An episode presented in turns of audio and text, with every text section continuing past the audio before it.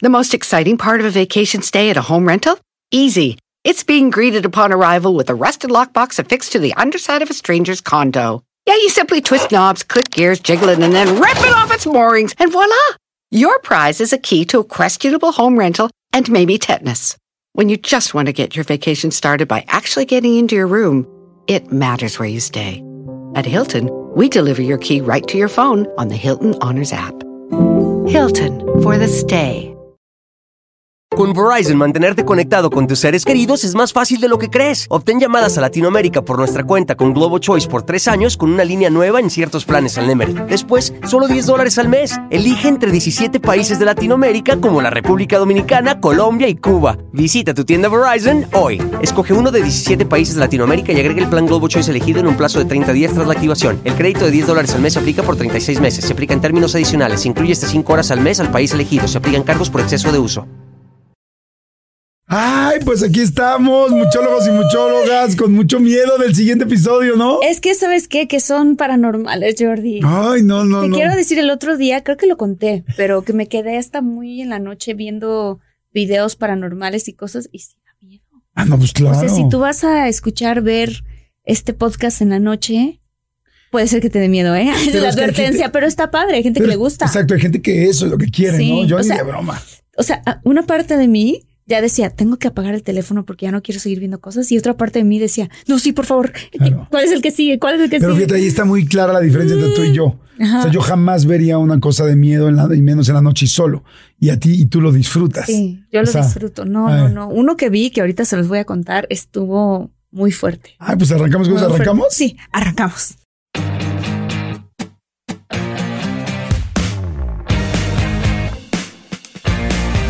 Hola, ¿qué tal? ¿Cómo están, muchólogos? Soy Jordi Rosado. Y yo soy Marta Gareda y estamos en un episodio más paranormal número 24. Sí, tenemos muchos paranormales porque bueno, estamos en una época muy paranormal y por eso, ahora sí que como ustedes nos los pidieron, lo estamos haciendo. Acuérdense que ustedes van dirigiendo este podcast, o sea, lo que nos van, vamos leyendo mucho lo que dicen, qué les gusta, qué quieren más, qué quieren menos. Este, les hacemos mucho caso, ¿estás de acuerdo? Sí, estoy de acuerdo. Entonces está padre porque a la gente le gusta mucho de esto, Claro. en específico en este mes. Entonces, pues vamos a arrancar con. Ah, te cuento el, te cuento el que, Sí, el que vi. por favor, cuéntalo. Es un, es un video que vi que está, que le estaba ocurriendo a una familia hindú. Que de repente, este, salían cosas volando, se supone, ¿no? De su casa. Entonces al papá, esta familia, mamá, papá e hijo, un hijito como de seis años, se le ocurrió poner de estas un cámaras. Exacto, un poner de estas cámaras, ¿no? De, de- dentro De de, la casa, de seguridad, que graban de noche. Oh, y estas cámaras me dan pavor. Híjole, qué cosa tan horrible. O sea, no solamente pasaban fenómenos de noche, sino también de día. Pero por así decirlo, uno de los fenómenos que vi es que de repente ellos habían escuchado, y él de hecho se levanta en medio de la noche, porque había escuchado que algo se había caído. Y entonces ves la imagen del Señor cómo se dirige hacia la sala y literalmente se ven las cosas caídas. Entonces le regresa la cámara y ponen el pietaje Ajá, de lo sí. que se vio La parte de video, ajá, la de qué- parte qué fue del video de lo que fue lo que pasó y se ve tal cual un triciclo y como el triciclo se empieza a mover. Ay, no, ¿cómo que es? Pero un triciclo que estaba ahí. Un triciclo quieto, normal, quieto, no hay ningún niño alrededor, el triciclo se empieza a mover, luego unas pastillas como estas de vitaminas y cosas que estaban acomodadas en un mueble salen volando así, y entonces dices, ¿qué? O sea, ¿qué Ay, hay no ahí? manches, o sea, ¿cómo esta crees? casa sí está muy embrujada. Eh, ¿Esto es real? Esto es real, esto fue un video real. Luego, este, vemos otra imagen donde está su niñito haciendo la tarea en el piso. Ajá. Sentado en el piso haciendo la tarea y como lo que sea que esté ahí, agarra su libreta y su libreta sale volando así. ¡fua! Y el niño nada más se queda así viendo como la libreta, se cierran puertas, o sea, pasan cosas muy No. fuertes. Y decía en el video, esta familia todavía no puede cambiarse de casa, no saben qué ocurre aquí, pero cada dos, tres noches les siguen pasando cosas. No juegues, es que Está muy fuerte. sí hay casas con, cargadas de muchísima energía. Digo, to- todo partimos de que hay gente que cree y hay gente que no cree. Yo sí creo evidentemente en lo paranormal y sí hay cosas que, que, que se prenden, hay cosas que se mueven. Inclusive, no sé si te conté, bueno, alguna vez nos había platicado aquí mi querido Antón, este Toño de Zamudio, Ajá. eh, de, él tiene un video donde se empezó a mover a un chavo, se le movía un teléfono de los teléfonos que tenían, ya sabes, este, en la pared, Ajá. como estacionarios, tenía un teléfono, pues como los de casa. De los de viejitos, disco que de se de disco. Bueno, no sé si era de disco, es digital, pero lo tenía pegado en la pared. Sí. Y este, y entonces se movía y se movía y la y, y no le creía a su familia. Y de repente un día grabó el video, este, y el día que estaba grabando el video para que todo el mundo le creyera, el teléfono se levanta como si- Flotando. flotando, flotando así en el aire y, movi- y moviéndose de arriba, abajo, en medio. Y dices, no manches, o sea, y, y digo, hay muchas maneras de hacer un video así. Por supuesto, pues tú haces cine, Sí, sí, este, sí. hay miles de maneras de hacer un video así. Pero aquí el asunto es que es real. Y entonces, porque conocimos al chavo y el chavo decía, es que, o sea, a mí no me interesa hacer publicidad. O sea, yo lo que quiero es que ya no pase esto en mi casa. Claro. Porque él llamó a Antonio Zamudio para que fueran y sacaran lo que había ahí. ¿Y lograron ver algo? La verdad, eso no me acuerdo qué pasó después. Lo que sí me acuerdo es que Antonio Zamudio se súper sorprendió del video. Decía, este video es, es tan, tan claro, tan obvio, que parecería inclusive como que está planeado. Pero está, ya si, si te das cuenta que es real, está muy cabrón. O sea, muy cabrón ver ya una cosa volando Una en el cosa aire. volando, O sea, sí. como diciendo, aquí estoy. O sea, como burlándose de ustedes, o sea, de Sí. ti, ¿me explicó? Sí, sí, sí, sí, sí. Sí, yo vi ese video y dije, pobrecita familia, porque no se pueden cambiar de casa.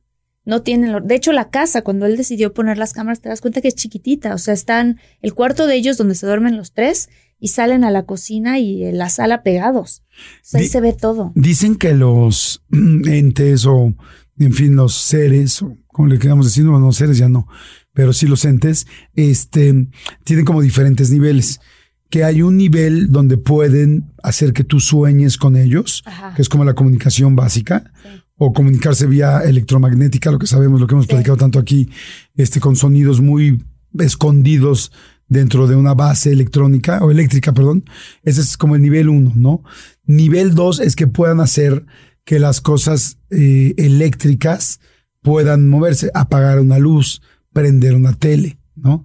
Nivel tres, eh, digo, lo estoy, estoy poniéndolos en medio, en el orden que yo lo he entendido porque Sí. he ido entrevistando. Nivel 3, que puedan mover algo, que eso es algo muy complicado, o sea, que energéticamente para ellos tiene que ser como un ente ya como que lleva más tiempo, muy avanzado, tal vez que pueda mover una hoja, que pueda mover un un vaso, o sea, que es algo súper complicado, que no es algo como sencillo para nosotros. Ah, antes de eso había ruidos, que toquen, Ah, ajá, ajá. Que toquen, o sea, que Ay, físicamente no hagan, no hagan que se mueva, sino que hagan que suene una puerta, un tal. Eh, cuarto, que se muevan cosas como abrirse una manija, como mover un plato, como mover un vaso, tal. Y cinco, ya tocarte. O sea, sentir, o sea, que hacer que sientas que te agarran el brazo, que Sí, te agarran o que tal. te dan una nalgada. Ah, o que te dan una nalgada. Y ya el otro que le llaman el incubus, que ya es niveles donde ya te pueden dañar. O sea, dañar donde O sea, de que te poseen. dañar y que te golpean y Ah, que te no lastiman manches. y la gente que se levanta con estigmas, este, con, con rajaduras, moretones.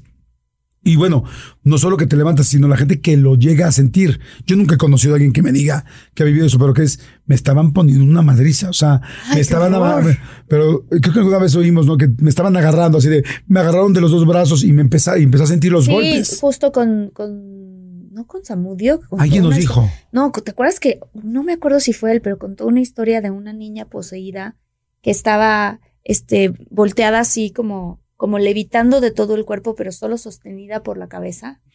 O sea, que el resto del cuerpo como en una, como una diagonal, Ajá. haz de cuenta 45 grados, pero los pies viendo hacia el techo. Ah, sí, sí, sí, y sí. solamente sostenida por la cabeza. Yo dije que, o sea, que eso, verlo físicamente, Sí, está. imagínate, es Sí. una cosa tan horrible. ¿No has visto la broma? ¿Cuál A, todos los muchólogos está tremenda. O sea, tú tienes a tu pareja dormido al lado, Ajá, ¿no? Y de hecho es una chava la que lo hace. ajá. Entonces la novia pone a grabar la cámara, entonces está el dormidísimo, se ve que es en la noche, Sí.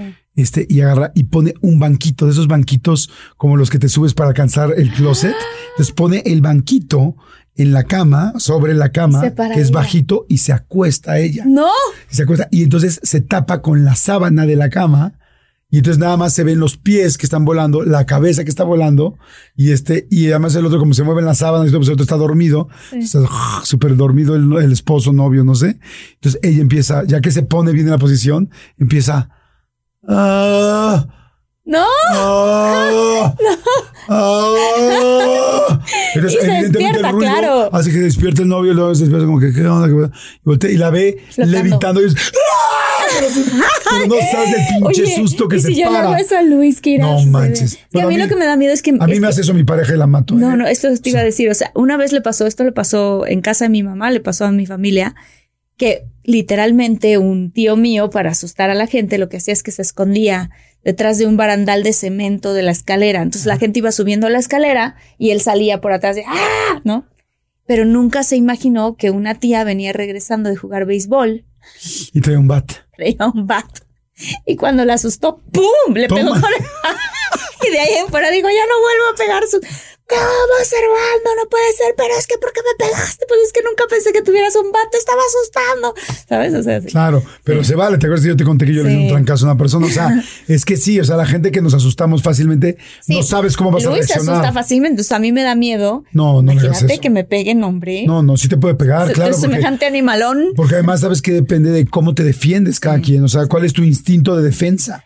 Entonces, si él agarra y quiere pegar, igual te pega en el banquito, te bajas y te rompes ahí Sí, el otro día me costilla. estaba tropezando con una maleta, que fui al baño, pero estaba apagada la luz y vengo de regreso y me tropezo con una maleta y hice así, así, y él se paró. ¿Qué pasó?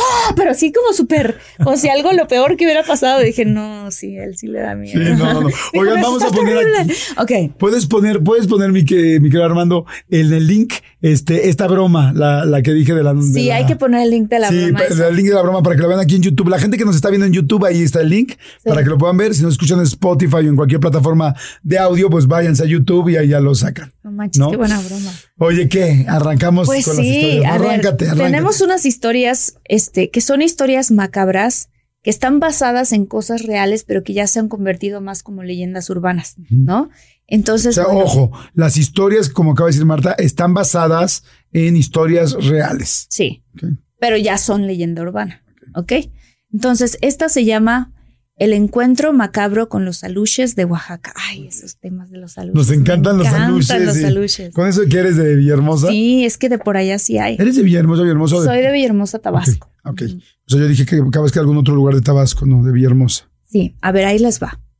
Dice, en un rincón remoto de Oaxaca vivía un hombre llamado Alejandro. Su hogar estaba rodeado de exuberantes campos y un espeso bosque, donde la vegetación se entrelazaba enredando secretos ancestrales. Alejandro, sin embargo, no compartía la creencia popular de que los aluches eran guardianes amigables de la naturaleza. Él los veía como seres desconfiables, traviesos y peligrosos, como la mayoría, ¿no? Que Claro, pensamos sí. que esos son. A menudo Alejandro solía compartir su escepticismo con los lugareños, quienes lo miraban con ojos preocupados. Le advertían que no provocara a los aluches, ya que podrían tomar represalias, pero Alejandro se burlaba de sus historias considerándolas puras tonterías. Una tarde, mientras caminaba por el bosque en busca de leña, escuchó risitas suaves y maliciosas provenientes de los matorrales. Intrigado y sintiéndose desafiante, se adentró más en el bosque, terminando a descubrir la fuente de las risas. Eso de las risitas y los aluches sí pasa. Sí, sí, a mí nunca me ha pasado eso. A nosotros sí, a mi familia nos pasó en Tabasco. Lo que encontró lo llenó de terror. Un grupo de aluches, con sus sombreros rojos característicos y ojos chispeantes, lo rodeó. Se reían y bailaban alrededor de una pequeña fogata. Aunque sus risas eran encantadoras, el brillo en sus ojos era diabólico. The most exciting part of a vacation stay at a home rental? Easy. It's being greeted upon arrival with a rusted lockbox affixed to the underside of a stranger's condo. Yeah, you simply twist knobs, click gears, jiggle it, and then rip it off its moorings, and voila! Your prize is a key to a questionable home rental and maybe tetanus. When you just want to get your vacation started by actually getting into your room, it matters where you stay. At Hilton, we deliver your key right to your phone on the Hilton Honors app. Hilton for the stay.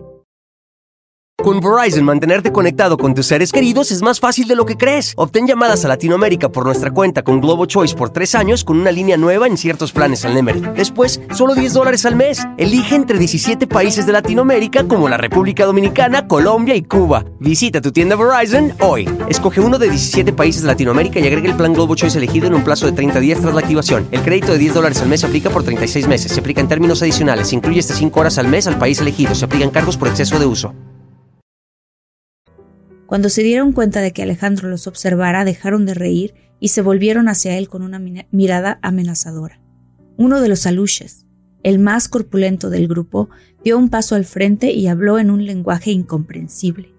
Alejandro, ya aterrado, intentó retroceder, pero las raíces de los árboles parecían aferrarse a sus pies. El aluche líder continuó hablando y poco a poco las palabras adquirieron significado en la mente de Alejandro. Eran palabras de maldición, y el aluche estaba condenándolo por su desprecio hacia ellos. Alejandro intentó huir, pero se encontró inmovilizado, incapaz de escapar de la influencia de los aluches. Los diminutos seres comenzaron a reírse. Imagínate la risita. Pero esta vez sus risas eran crueles y despiadadas.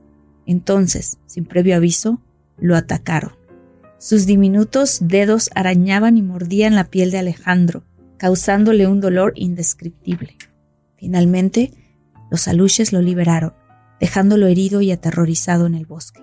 Cuando logró regresar a su hogar, estaba irreconocible, con cicatrices profundas y pedazos de carne a sangre viva y Oh. ojos atormentados. Desde ese día, nunca más se burló de los aluches y advirtió a todos sobre su poder de venganza. La leyenda de Alejandro y su encuentro macabro con los aluches de Oaxaca se convirtió en una advertencia espeluznante para todos aquellos que se atreven a desafiar a las criaturas mágicas que habitan en los rincones más oscuros del mundo. Ay, no manches. Yo, yo, yo al bosque le tengo mucho respeto. Este ya lo platicamos el otro día en Sí. otro episodio. Este, pero nunca en la vida realmente, y he estado mucho en el bosque porque fui Boy Scout muchos años y fui muchos años de campamento. Nunca vi nada realmente, jamás vi Nunca nada. viste nada. No, y hubo una vez, no sé si te conté que yo iba a unos scouts muy, muy pesados porque eran muy militares y muy duros, muy, muy duros. Ah, los Boy Scouts. Los Boy Scouts, perdón, sí. Yo fui a los Boy Scouts muchos años y sé que mucha gente se burla de los Scouts y creen que solamente venden galletitas y tal, pero pues no es así. Este, los grupos de Scouts, el movimiento Scout en todo el mundo es un movimiento muy grande que empezó en Inglaterra y, y, pues tiene muchos y es muy militar, ¿no? Entonces, este, el, el mío todavía era más duro. De, de México era el más duro. Sí. Y este, y por ejemplo, jugamos un juego que se llamaba el juego amplio. Y era un campamento que se hacía una vez al año, el campamento anual, y era el más duro. Era como que buscaban el lugar donde más llovía, el lugar donde más frío así, bueno, no más frío, pero donde más llovía, donde más húmedo estuviera, donde las condiciones fueron más, este, más, más, más complicadas, más difíciles, y ahí era el campamento. Y me acuerdo que éramos diferentes, este, grupos, se llaman patrullas, son como equipos, y entonces cada patrulla está pues conformada por unas siete u ocho personas. Eh, y resulta que en mi patrulla, este, bueno, cada una de siete ocho personas. Y el juego amplio, que es el juego de la noche, es un juego que empezabas de cuenta a las ocho de la noche y terminaba a las ocho de la mañana. Entonces a cada quien le daban una dirección, ¿no? Alguno noreste, sureste, tal, tal, en una hoja. Entonces tú te dirigías a esa zona y tenías que poner tu, pues una bandera, tenías una bandera, pero como que arriba de un árbol, o sea, visible tu bandera. Y abajo tú la cuidabas. Y este, y atrás cada uno traíamos un fañol, un pedacito de este, pues de, de tela, que si te la quitaban, pues te quitaban la vida. Ya. Entonces, bueno, le estoy explicando demasiado del juego. En fin, el asunto es que duraba toda la noche. Y todos traían siete, ocho personas. Resulta que ese año, que yo estaba bien chavito, tenía como 13 años, este, solamente en mi patrulla, por problemas que tuvieron que uno no lo dejaron ir, otro reprobó, tal, íbamos solo dos. Ok. El guía es el más grande y yo, Sí. que era el más chico. Sí. Entonces, imagínate competir contra otros que eran No equipos de siete, pero bueno, en los scouts, como que la lucha siempre es al final y nunca se pierde la esperanza y vas por todo. Entonces, este, pues me dejaron así y me dice, pues es que yo tengo que salir a atacar y tú te tienes que quedar. Le dije, no, no, por favor, no. Que yo soy súper miedoso. No, pues te tienes que quedar. No, no, déjame ir contigo. Dice, no, no, o sea, pues alguien tiene que estar cuidando la bandera. Claro. Y este, y además no podemos ir dos caminando porque es más fácil nos oyen, más Los fácil a tal. los dos. Y yo, bueno, no, eso sí se podía más bien. Alguien se tenía que quedar cuidando la bandera. Y yo, no, por favor, no. No, pues tienes que quedar. Y cuando ya vendré yo en la noche, yo, ¿cómo voy a saber que eres tú? Entonces me dice, no, pues te voy a hacer un ruido, tal. Bueno, un rollo horrendo, ¿no? El asunto, para no hacer largo el cuento, es que me quedé eh, recargado contra un árbol muy grande, un tronco pues, mucho más ancho que yo, este, en la noche. Pero, ¿saben lo que es estar en la noche? En el bosque, completamente Es oscuras. horrible, porque además se oyen muchos ruidos que Sí, no sabes qué son. Exacto. Ajá. Y no puedes ni de broma prender una lámpara, porque prender una lámpara era un suicidio. Era hacer que los demás que pudieran estar cerca me vieran, ¿no? Sí. Que igual estaban a tres kilómetros de distancia y no había nadie. Pero es muy cañón porque yo estaba así y entonces ya te quedas. La noche no se va a ir. Yo, David, David, David, y ya se fue yo así de, manches, no manches, No, manches, no manches, no manches. Contra la pared así, contra el, perdón, contra el árbol para que no sintieras que nada me agarraba por atrás. Se empiezan a mover cosas. Sientes que se te mueven. Sí, claro que hay insectos y te van a subir. Sí, claro, claro, claro. claro. y, es- y ves ahí los ruidos. Porque claro, hay animales. Y hasta una lagartija, una lagartija en el bosque hace mucho ruido en, en las hojas. Entonces así. Y tú, ¡ah! O sea, fue un pinche suplicio a tal grado. Y luego, Qué horror, o sea, Jordi. y luego a tal grado de que luego pasó una persona, porque claro, para ellos que vive, la gente que vive ahí, que es oriunda de esas tierras, Sí. pues puede caminar en la noche y caminar de un lugar a otro. Y yo creo que esos son muchos de los que ven los aluches. Sí. Porque caminan muchas noches. Sí. No es que sale allá de los pitufos y está ahí todos los días prendida, ¿no? Sí, exacto. O sea, entonces, pero me encontré a un, ¿cómo se dice? Este, pues, uh, un campesino que corta, un machetero Ajá. que pasó con su machete y tal. Este, no, no creas que traía el machete arriba ni nada, pero un señor que venía caminando en la noche conocido perfecto. Imagínate aquellos pasos. cra, cra, cra, No. Lo veo de lejos. Bueno, para acabar pronto la historia, yo me hice pipí. O sea, me hice pipí completa. O sea, empecé así cinco minutos, diez minutos, media hora, cuarenta minutos. Hubo un momento donde empecé a oír un ruido. Me imagino, verdad no me acuerdo si fue cuando se acercó la persona y oía los pasos o algo. Yo así ay, hiciste pipí susto. Me hice la pipí sí. y recuerdo sí. perfecto sentir toda la pierna con el agua caliente, Ah. así hasta, hasta abajo el calcetín. No, O sea, no, no, no, horrible, no, horrible, no. horrible, horrible. Ay, Entonces, Jordi. yo, a mí, yo me encuentro una lucha en el bosque y me. ¿Sabes muero, qué? No sé si esto lo he, lo he contado antes o no lo he contado, pero yo hice una película que se llama Cásase quien pueda. Y una parte, la mitad de la película, la filmamos en el sureste de México, en Quintana Roo. Y bueno, al final de la película siempre los últimos que se quedan son los que se quedan a enrollar los cables. Ajá. Pues se utilizan muchos cables en las filmaciones para las cámaras, para las luces, para todo. Entonces les llaman, a veces les dicen los jalacables. Las personas que se quedan al final literalmente jalando los cables y regresándolos al camión. Pues ellos nos contaron al otro día, hey, cuéntenle, cuéntenle a Marta lo del, lo de, lo de la luche que vimos. Como que vieron una luche, vimos una luche, pero los aluches existen, sí existen los aluches, vimos una luche. Cuéntanos, por favor. Y eran dos, o sea, no era uno. Cuando ya te cuentan dos la Sí, historia, sí, sí, ya. ya dices, no, pues es que sí, dos personas no alucinaron, o sea, vieron algo. Entonces dijeron que ellos recogieron, recogiendo cables, de repente se quedaron así como tiesos porque había un aluche parado al lado de donde estaban uno de los cables. Dijeron, jalamos el cable o no jalamos. Entonces, obviamente, yo les dije, por favor, descríbeme a la luche. Claro, sí, yo, es lo primero que pensé dije, no sea un animal raro. Claro, o sea, ¿cómo es? Y lo que nos dijeron es, es como una persona, pero chiquita, con una nariz muy larga, que es lo que describieron. Yo me imagino tipo un troll o una cosa así, con una nariz muy, muy, muy larga, con ojos humanos, cejas así peludas, pelu, o sea, pelo pues, o sea, el pelo como un humanito, y pero está encuerado, está vestido, Ajá. o sea, que, y que vienen vestidos pues como con ropa de manta. O sea, como vestidos, pero que son chiqui- chiquitos. O sea, una cosa, ¿qué será esto? ¿40 centímetros? 45? Como un medio metro del medio metro. O sea, Sí, chiquititos. Chiquitos. ¿Y qué- hiciste? No, pues nada más, ¿no? Como que nos quedamos ahí, nos quedamos viendo la luche y luego, pues ya se esperaron a que se moviera y ya jalaron el cable y dijeron, vámonos, vámonos, vámonos, porque hay aluches. Yo, ¿qué cosa? O sea, nosotros en mi juegues. familia en Tabasco, Y los dos dijeron que lo vieron. los dos dijeron que lo vieron. No. Nosotros los hemos escuchado. Creemos que uno de mis, mis dos hermanos lo vieron a uno una vez, pero no yo, o sea, de ver a una luche así, no manches, yo sí me, o sea, me- qué susto te pegas.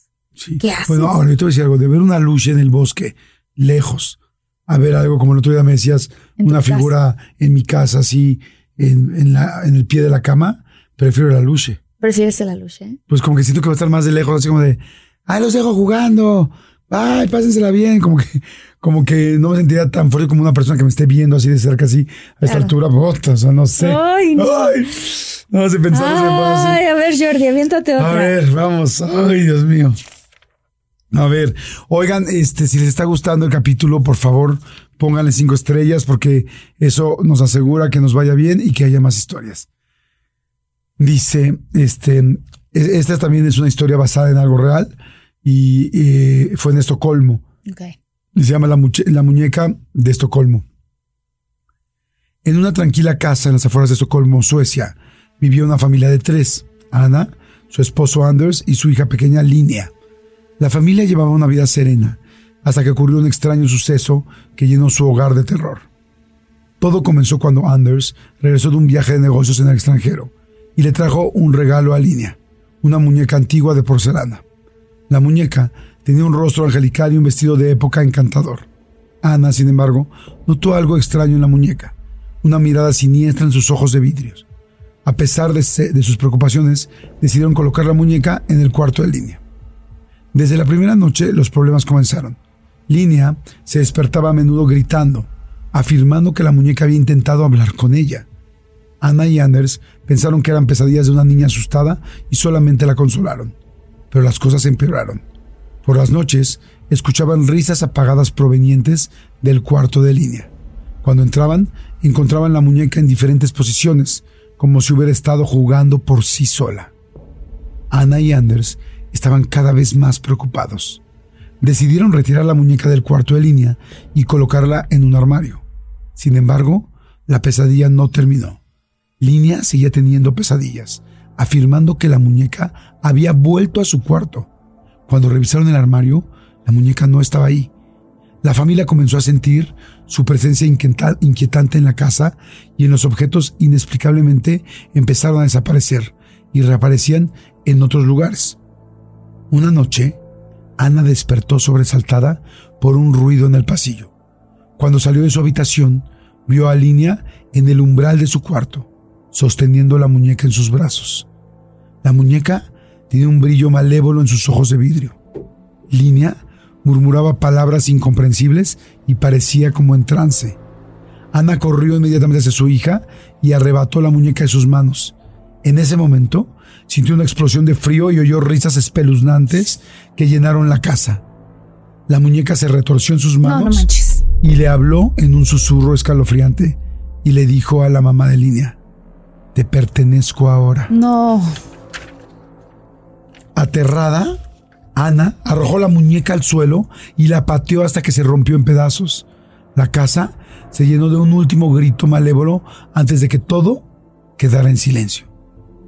Cuando Ana y Anders revisaron los restos de la muñeca, encontraron un extraño papel escondido en su interior. El papel estaba cubierto de símbolos y escritura antigua. A medida que trataban de descifrarlo, se dieron cuenta de que era un hechizo de maldición que había sido lanzado sobre la muñeca.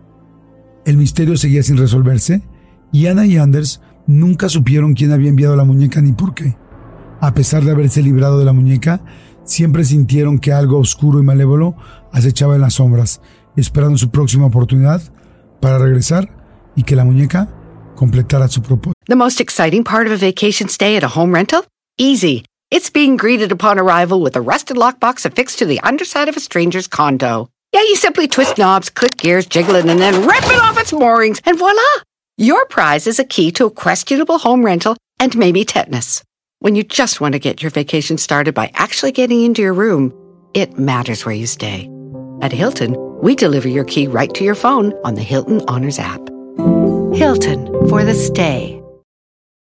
Con Verizon, mantenerte conectado con tus seres queridos es más fácil de lo que crees. Obtén llamadas a Latinoamérica por nuestra cuenta con Globo Choice por tres años con una línea nueva en ciertos planes al Nemer. Después, solo 10 dólares al mes. Elige entre 17 países de Latinoamérica como la República Dominicana, Colombia y Cuba. Visita tu tienda Verizon hoy. Escoge uno de 17 países de Latinoamérica y agrega el plan Globo Choice elegido en un plazo de 30 días tras la activación. El crédito de 10 dólares al mes se aplica por 36 meses. Se aplica en términos adicionales. Se incluye hasta 5 horas al mes al país elegido. Se aplican cargos por exceso de uso. No manches. A mí me dan pavor. Las muñecas que yo en un episodio conté que mi mamá, con la muñeca de mi mamá, Ajá. la que amanecía peinada diferente. Ay, sí, no, Ah. no. Bueno, y ¿sabes, esa, y esa, pero no, dime, dime. ¿sabes por qué las muñecas dan miedo? Porque tiene forma humana. Exacto. Porque son, o sea, están hechas. O sea, esto le sucede al cerebro, por eso dan miedo. Ajá. Porque parecen humanos, pero no son. Sí, no, no, no tienen vida. No tienen vida y, y, y hay unos pequeños rasgos que están fuera de lo que nosotros como seres humanos comprendemos como humanos, pero se parece tanto que le provoca al cerebro una distorsión y entonces genera miedo. Ok, qué interesante, claro, porque, porque es como si vieras un, human- un humano normal muerto sentado. Exacto. O sea, estás viendo la nariz, los ojos, la cara, todo, pero no se mueve.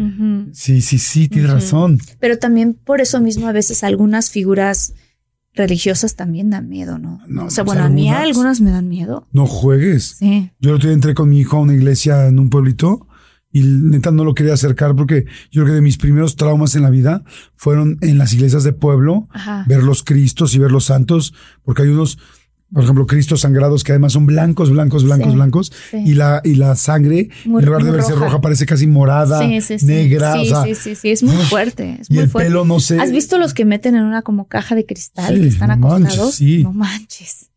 Sí, dan mucho miedo. dan miedo, sí. Y mi pregunta, claro, entiendo. Seguramente eran las figuras que se podían hacer hace años, porque muchos de esos cristos llevarán, o, o santos, llevarán 100, 200, t- quizás hasta 300 años, no lo sé. Había otras técnicas para hacer una figura, ¿no? Sí, claro. Pero este, entonces se ven, por querer hacerlos tan realistas, se ven muy feos, ¿no? Pero hay muchos que son muy milagrosos. Sí. Sabes que hay otra cosa que está ocurriendo ahorita, hoy en día, y esto me imagino que muchos muchólogos que les gusta estar en Internet se han dado cuenta de esto. En un montón de lugares del mundo están llorando muchas vírgenes, sangre. Ay, eso está tremendo. Y está pasando, o sea, están pasando cosas fuertes de, de profecías y cosas que se supone que están cumpliéndose hoy en día. Y que por eso siguen sangrando las vírgenes estas. Eso es impactante. De, de hecho, deberíamos hacer un, un este programa especial de vírgenes que lloran. Sí, yo también porque hay uno, ese tema está fuertísimo. Yo alguna vez tuve un experto de esos en, creo que en el radio, en un programa de tele, no me acuerdo. Daniel, creo que se llama Daniel, sí. Y no juegues, o sea, sabía cañón de vírgenes y las había estudiado y sabía por qué. Y cuando investigaron a la Virgen, porque la fíjate, sería bien interesante hacer eso. Estaría padrísimo porque Sí. algunos les han hecho estudios genéticos a la sangre y resulta ser sangre humana. Sí, sí, sí. Y dicen, bueno, ¿de dónde viene? Y luego para los otros escépticos que dicen, no, es que yo no creo, bueno, qué casualidad es que le empiece a llorar los ojos, ¿no? Si fuera óxido de no sé qué, ¿no? De ferrito o lo que sea. Qué casualidad que es en los ojos, ¿por qué no le está llorando un pie? Sí, no. ¿Por qué justo a esa estatua? ¿Por qué de los ojos? El otro día en mi, en mis historias, Ajá. el día que me marcaste que yo estaba en Mérida, ¿te acuerdas? Sí. estábamos ahí en Mérida y este y salimos de un café y de ahí caminamos pues por el centro de Mérida y entramos a una tienda que era un este ahora te lo voy a enseñar que, que era un anticuario es una tienda de puras cosas antiguas Qué bonito. y este y, y mi novia no quería entrar ¿No? era así ¿Te da como miedo? pues así como que ay no qué energía tan fea debe haber aquí yo vamos vamos vamos pero no por miedo sino que decía me llaman mucho la atención las cosas como que venden aquí qué cosas tan más extrañas y vi y había un busto de un santo que hasta lo tomé así con la cámara y pregunté cuánto costaba. Y decía, ¿cuánto cuesta esto? ¿Quién se lleva esto a su casa? Sí, no? sí, sí. Creo que costaba, creo que me dijo 50 o 80 mil pesos, no sé. Y este, que la verdad se me hizo barato porque se veía viejísimo, ¿no? Se ve que era algo Sí. que, que para quien sepa qué es, para los del precio de la historia, Sí, sí, sí. puede ser muy, muy, este, muy Mucho valioso, más, pero súper, súper feo. O sea, bueno, la verdad, con todo respeto, o sea, yo, yo con todo respeto al santo, ¿qué tal que hasta los santos nos da miedo decirles algo? Pues o sea, sí, porque no sabes, o sea, yo, No bueno, es que no sabes, a lo mejor puede ser muy milagroso y solo porque a ti te dio Sí. miedo y que yo te voy a hacer algo. A mí, por ejemplo, No, ¿has no. comprado, alguna vez has tenido un coche usado? Sí. Bueno, pues yo, todos mis primeros coches fueron usados. Sí. Y comprar un coche usado, todo lo quieres sacar y todo, hasta que en la guantera te encuentras una imagencita de un santo. Ahí lo dices, güey, ni de broma lo tiro. Es O sea, yo nunca he tirado un santo. Sabes ¿eh? que de hecho dicen que si quieren que, que si quieres que no te roben algo en el coche, ves que la gente luego da cristalazos a los Ajá. coches, que dejes una Biblia ¿Así? y que las personas al verla les da cosa y entonces no quieren pegarle al coche. Ay, eso es cierto, porque además hay muchos rateros, muchísimos. Saludos a los que nos están escuchando. hay muchos rateros. Ay, se me cayó. que además, ya sabes, se persinan, voy, voy, voy. Se persinan, se, se persinan, se encomiendan para que no les pase nada antes de asaltar. Yo he entrevistado ya, hablando en, ¿En serio, serio? a dos, a dos grupos de rateros, tres veces rateros, rateros, que los he entrevistado eh, anónimamente con pasamontañas, tal, y me han dicho, le digo, ¿cómo es posible que, que recen? Me dicen, sí, pues nos encomendamos. Y yo, ¿para qué se encomiendan? Le digo, están haciendo algo mal, están quitando algo a alguien, puede ser que maten a alguien. Nos encomendamos primero para que me vaya bien, porque Dios me protege y proteja a todos, seamos rateros o no. Y dos, porque para que no se me pongan, una vez alguien dijo, para que no se ponga nerviosa la persona y no la tenga que picar. Dios. Wow. O sea que este sí me hace sentido lo que dices de la Biblia, ¿eh? Sí. O sí, o sea que si la No, el rosario están acostumbrados. Sí. Que esté colgado ahí, que claro que siempre es bueno tenerlo. Pero la Biblia. Pero la Biblia puesta ahí. ¿Será que la Biblia es más certe- es más efectiva que el bastón? ¿Te acuerdas del bastón Ah, que sí, se sí, ponía sí. en el Claro, volante para que no puedan manejar? Pues no sé, en una de esas. ok, bueno, a mí me encanta Coyoacán. Me gusta mucho ir a Coyoacán. Y yo he preguntado a la gente de Coyoacán que si espantan en Coyoacán. Y toda la gente dice que Sí. Hay, un, hay un callejón que se llama el callejón del aguacate Ah, que dicen que está perrón. ¿Sí? Sí. Ay, que vamos, Jordi. No, gracias. Oigan, bueno, pues ahí les va una que se llama La maldición de la calle de cinco esquinas. Coyoacán, un pintoresco barrio en la Ciudad de México, es conocido por sus calles empedradas y su rica historia. Sin embargo, en el corazón de este encantador lugar se encuentra la calle de cinco esquinas, un rincón donde el encanto se desvanece y la maldición florece. Hace décadas, en una de las casas antiguas de la calle, vivía una mujer llamada Isabela. Era conocida en el vecindario por su belleza, pero también por su fascinación por la brujería. Isabela, una solitaria y misteriosa dama, a menudo era vista en las noches oscuras encendiendo velas y recitando conjuros frente a un espejo en su habitación. Manches, ¿quién se- Mm. se le ocurre recitar conjuros frente a un espejo. La gente decía que Isabela estaba tratando de comunicarse con fuerzas oscuras y hacer tratos con el mismísimo diablo. Había susurros de que realizaba sacrificios macabros en el oscuro rincón de su jardín, un lugar al que rara vez nadie se acercaba. Un día, Isabela desapareció sin dejar rastro. Los rumores comenzaron a circular. Algunos decían que el diablo finalmente había venido a cobrar su alma, mientras que otros afirmaban que Isabela había logrado evadirlo con sus tratos oscuros. La casa de Isabela quedó abandonada durante años, y los vecinos evitaron pasar cerca de ella. Sin embargo, no pasó mucho tiempo antes de que los lugareños comenzaran a escuchar susurros siniestros en las noches. Las sombras se movían dentro de la casa y las luces se encendían y apagaban sin razón aparente. Una noche, una joven valiente llamada Marta decidió entrar en la casa de Isabela para descubrir la verdad. Llevaba una vela en una mano y un rosario en la otra, decidida a enfrentar cualquier mal que pudiera encontrar. Al entrar, Marta sintió una presencia maligna en el aire. La casa parecía cobrar vida, las sombras danzaban en las paredes y los susurros se intensificaban. Finalmente, llegó a la habitación de Isabela, donde encontró un espejo con una imagen distorsionada de la propia Isabela. oh, La figura, en el espejo, sonrió de manera malévola y sus ojos brillaron con un fuego infernal. Marta rezó con fervor, pero la figura en el espejo comenzó a salir de él, estirando una mano retorcida hacia ella. ¡Mm! Marta huyó aterrada, pero la presencia la siguió hasta la calle de las cinco esquinas. La casa de Isabela desapareció por completo esa noche, como si nunca hubiera existido, y la maldición se extendió por la calle de cinco esquinas. Desde entonces, quienes caminan por esa calle en las noches oscuras pueden sentir la presencia de Isabela y su trato con las fuerzas oscuras. Susurros en la brisa y sombras inquietantes les recuerdan que el mal acecha en la misteriosa calle de cinco esquinas de Coyoacán. no juegues. Qué fuerte pensar que una imagen de un espejo se salga. ¡Oh! Yo te conté la vez en casa de mi abuelita, ¿no? Que estaba con mi hermana y me estaba lavando los dientes Sí, recuérdame, y que pasó y que pasó un fantasma y que yo lo vi por el espejo, pero mi hermana lo vio de frente. Ah, sí. No manches. No manches, No, es no, cierto. no, no, no, no, no. Una señora flotando. ¡Ay! Nos tenemos que ir. Los vamos a dejar así. Sí. Es más, no vamos a hacer mucho rollo ni nada, los vamos a dejar así.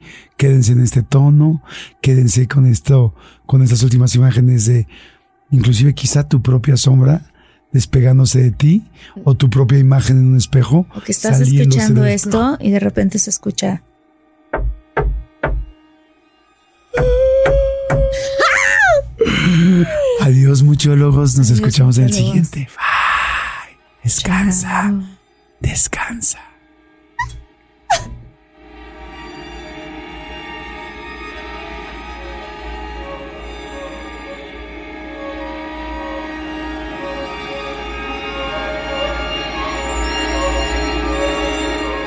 The most exciting part of a vacation stay at a home rental? Easy. It's being greeted upon arrival with a rusted lockbox affixed to the underside of a stranger's condo. Yeah, you simply twist knobs, click gears, jiggle it, and then rip it off its moorings, and voila! Your prize is a key to a questionable home rental and maybe tetanus. When you just want to get your vacation started by actually getting into your room, it matters where you stay. At Hilton, we deliver your key right to your phone on the Hilton Honors app. Hilton for the stay. Con Verizon, mantenerte conectado con tus seres queridos es más fácil de lo que crees. Obtén llamadas a Latinoamérica por nuestra cuenta con Globo Choice por tres años con una línea nueva en ciertos planes al Nemery. Después, solo 10 dólares al mes. Elige entre 17 países de Latinoamérica como la República Dominicana, Colombia y Cuba. Visita tu tienda Verizon hoy. Escoge uno de 17 países de Latinoamérica y agrega el plan Globo Choice elegido en un plazo de 30 días tras la activación. El crédito de 10 dólares al mes se aplica por 36 meses. Se aplica en términos adicionales. Se incluye hasta 5 horas al mes al país elegido. Se aplican cargos por exceso de uso.